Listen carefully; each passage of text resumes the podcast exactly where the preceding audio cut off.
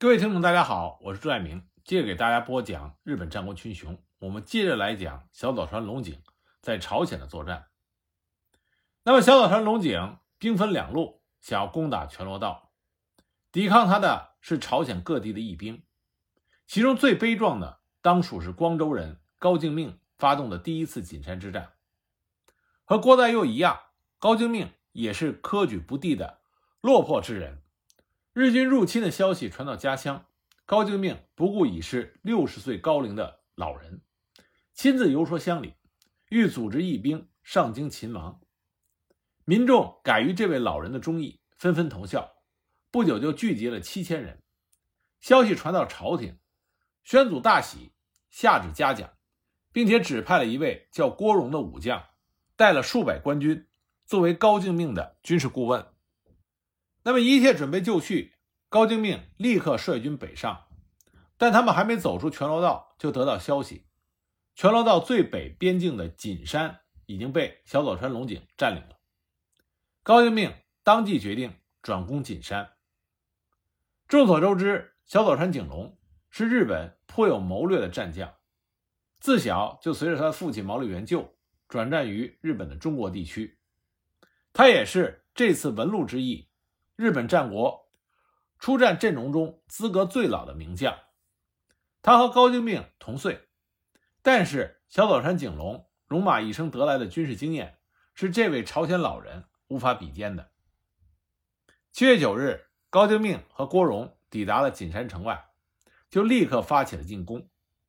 高精命亲自擂鼓助威，义兵们士气高涨，部分士卒爬上城墙，向城内。投掷火把，烧毁了不少建筑。可是，在小早川景隆坚实的防御阵线面前，义兵很难取得什么进展，只能在天黑之后退兵。第二天，高敬命领兵再来，自己攻南门，郭荣则负责西门。早在前一天的较量中，小早川景隆就已经看出官军的士气远不如义兵，决定从这里打突破口，拿官军开刀。所以他命令所有的火枪手都调到了西门。不出所料，官军遭到日军火枪的迎头痛击，死伤惨重。郭荣一见势头不妙，也不通知高敬命，带着剩下的部众，仓皇的就逃离了锦山。小早川景隆随即就调转了枪口，反攻在南门的义兵。高敬命左等右等，也不见郭荣来援，正在焦躁，突然有人大叫。说：“看，官军逃跑了！”义兵阵中一声大哄，也很快丧失了斗志，纷纷向四面溃散。小短山景隆一看机会来了，绝不给朝鲜人丝毫喘息的机会，催兵猛攻。眼见败局已定，左右劝高精命赶快逃走，但被这位老人拒绝了。他说：“败军之将，唯死而已。”终于战死在沙场，同时战死的。还包括他的两个儿子高从厚、高英厚，以及部将多人。虽然高精命和他短命的义兵失败了，但他们决死抵抗的决心也震撼了日本人，让他们终于明白朝鲜不是人人都像官军那么稀松。那么，趁着战胜了高精命的余威，小早川龙井第二天就率兵南下，打算一鼓作气攻下全罗道。扼守在日军南下必经之路泉州的，是曾经在龙仁败给斜坂家的全罗道巡查使李光。除了自己驻扎在泉州的主力以外，李光还派出了两路部队，想要夹击小佐川龙井。一部义兵以正战为首，在泉州以北的熊岭山区布阵，部将全力则带领官军在离治一带埋伏。防守熊山的义兵很不幸，迎头就遭遇到了小佐川龙井亲自率领的主力。虽然凭借着山地苦战，包括正战在内的数百人战死，但还是被小佐川龙井突破了防线。残存的义兵部队不得不趁夜撤回了泉州。但日军也并非是进展顺利，在离治一路，小佐川龙井的偏师遭到了全力伏兵攻击，损失惨重。李光。也在小岛川龙井必经之路上遍布了火炬旗帜，以为疑兵。鉴于李光在泉州已有戒备，另一路日军又被全力击溃，再加上日军已经连战三日，人困马乏，小岛川龙井只得下令撤回锦山，再做打算。撤退之前，小岛川龙井将在熊山战死者的尸体收集起来，集体埋葬，并且在坟头上立了一块木牌，上面写着“凭吊朝鲜国之忠肝义胆”，以表示他对义兵血战不屈的最高敬意。那么，这也意味着第一次锦州会战结束。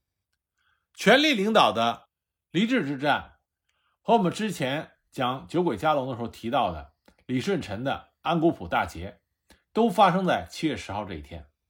朝鲜算得上双喜临门，是该好好庆祝的黄道吉日。而权力呢，以此战成名，他的军事天才很快就被朝鲜朝廷发掘，将他晋升为高级将领。成为文禄庆长之役中后期朝鲜陆军为数不多的中流砥柱。幸亏义兵们的奋战，朝鲜人面对名将小早川龙井，打了一个二胜二负的战绩，这大大拖延了日军攻入全罗道的战略进程，保障了李舜臣的后方。更重要的是，在义兵和像李舜臣这样的朝鲜军官的奋战下。日军始终未能在朝鲜站稳脚跟，等到大明的援军赶到，终于能够扭转战局。那么，在小岛川龙井退回锦州之后，在青州爆发了一场大战，朝鲜义兵和僧兵、官兵通力合作，取得了前所未有的大胜，收复了青州城。那本来呢，这是有利于扭转战局的一个好事儿，但是朝鲜人爱内斗的性格。在战后续功的时候暴露无遗，官军首先毫不客气的将光复青州的荣誉归于自己，只是顺便表扬了一下僧兵。至于作为战斗主力的义兵，对不起，谁叫你们不听号令，朝廷封赏通通没有义兵的份儿。那么义兵首领赵宪闻讯大怒，他找到了朝廷里的旧识，向皇帝申诉官兵非但是懦弱无能。还谎报战功，总之公说公有理，婆说婆有理。战后不到一个月，义兵、僧兵和官兵之间已经闹得撕破脸，谁也不愿意搭理谁，联盟已形同破裂。这个时候，日军还在朝鲜境内，根本不应该闹义气之争。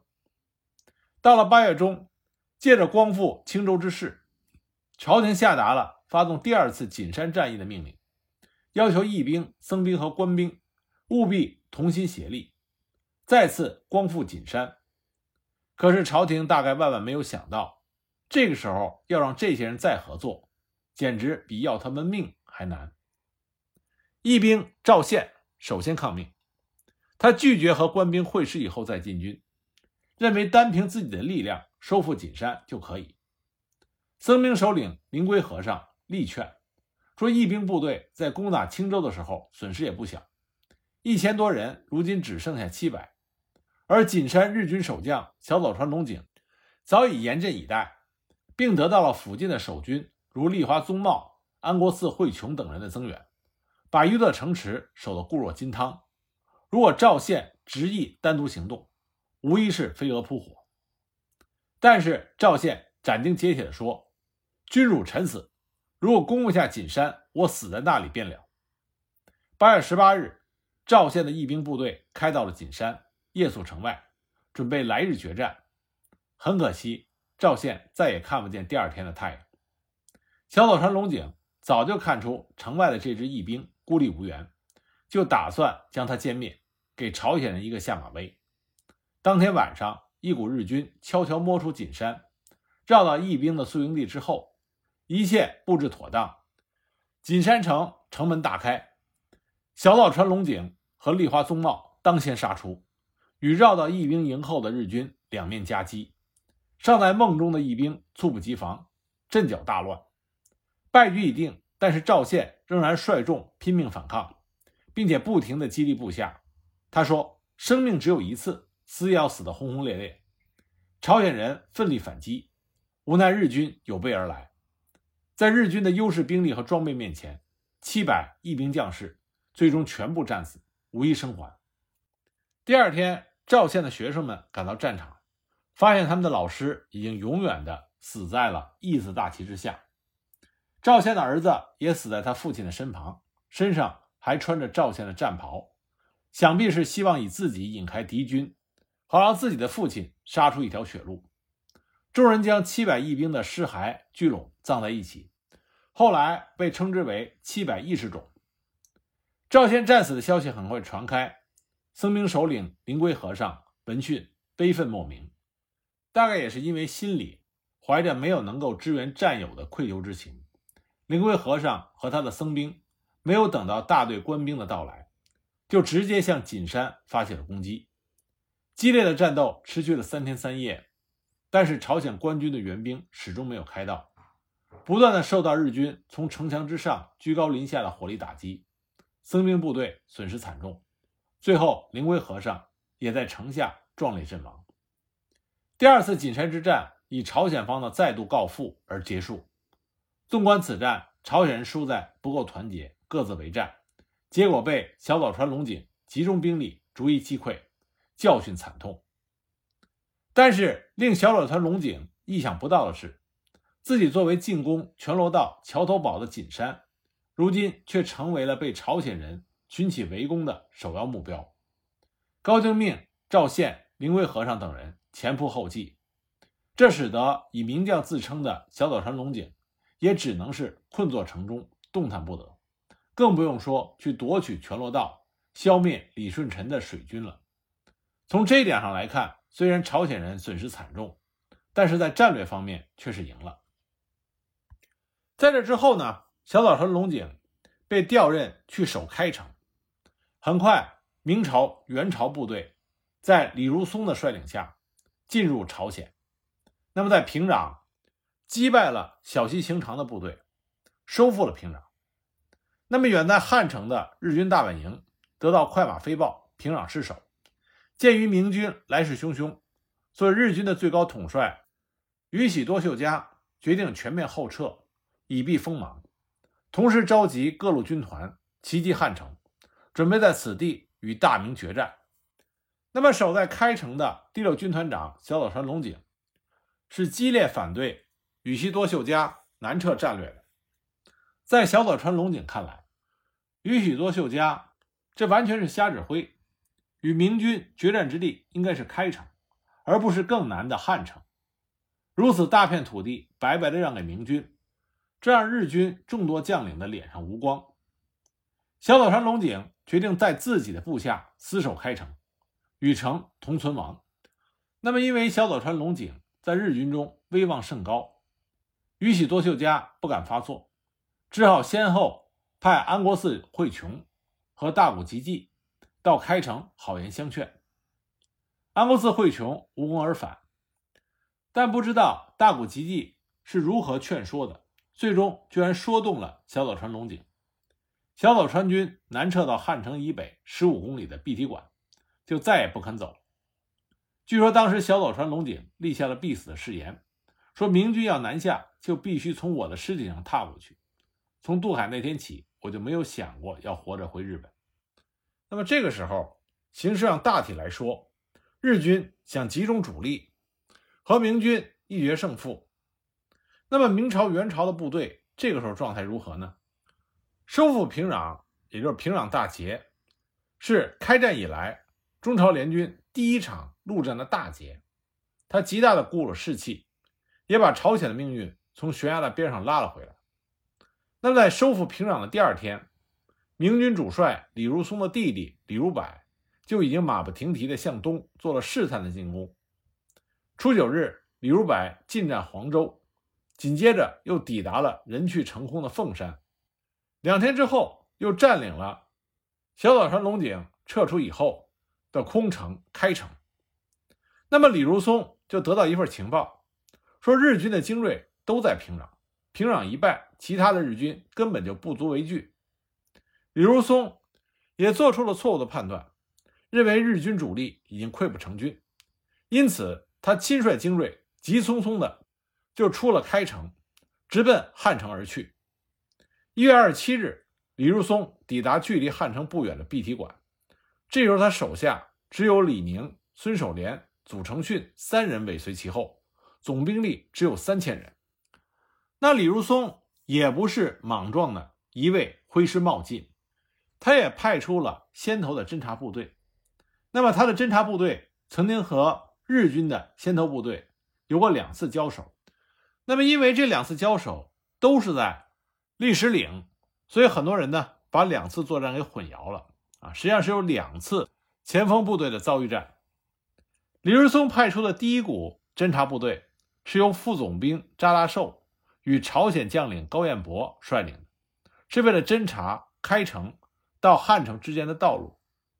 那么，在一月二十五日，这股侦察部队的先锋就在碧提馆南方的历史岭遭遇到日军的前野长康、加藤光太所率领的侦察队，两边的兵力都不多，一百多人，双方交战互有伤亡，日方在损失了。约六十骑之后败退，而扎拉寿则退到了碧提馆。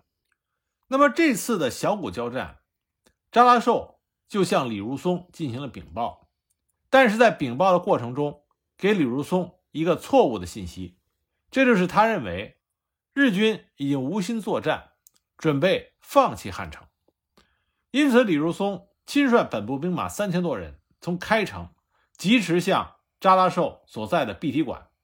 准备进行增援，顺势就拿下汉城。他没想到的是，日军在汉城已经召开了军事会议。在军事会议上，与会的日军将领分成了守城和出击的两种意见。石田三成等人主张是守城据守，那么小早川龙井、立花宗茂、加藤光太等武将则坚决地要求出城决战。最后，出于城内的军粮不多，难以长期坚守的考虑。出击派的意见在军事会议上占了上风，而西国猛将立花宗茂得到了小早川龙井所说的“立花家三千士兵足以匹敌他家一万”的赞誉，所以被委派为作为先锋出阵。当时集结在汉城附近的日军共计五万多人，编成三部准备出击迎战明军。前军是由小早川龙井率领，先阵。立花宗茂、高桥统增三千人，二阵小早川龙井八千人，三阵小早川秀包、毛利元康、柱子广门五千人，四阵吉川广家四千人。后军由宇喜多秀家率领，编内有先锋镇黑田长政五千人，二镇石田三成、大谷吉继五千人，三镇加藤光太、前野长康三千人，四镇。宇喜多秀家八千人，而后备队是由小西行长、大有一统的一万多败兵组成，驻守汉城。日军可以说是精锐尽出，准备一举击败李如松率领了大明军队。而李如松也对形势做出了错误的判断，孤军轻进。那么双方就在碧提馆展开了一场大战。那么关于碧提馆大战的过程。以及最终的结果，我们下集再给大家具体的讲。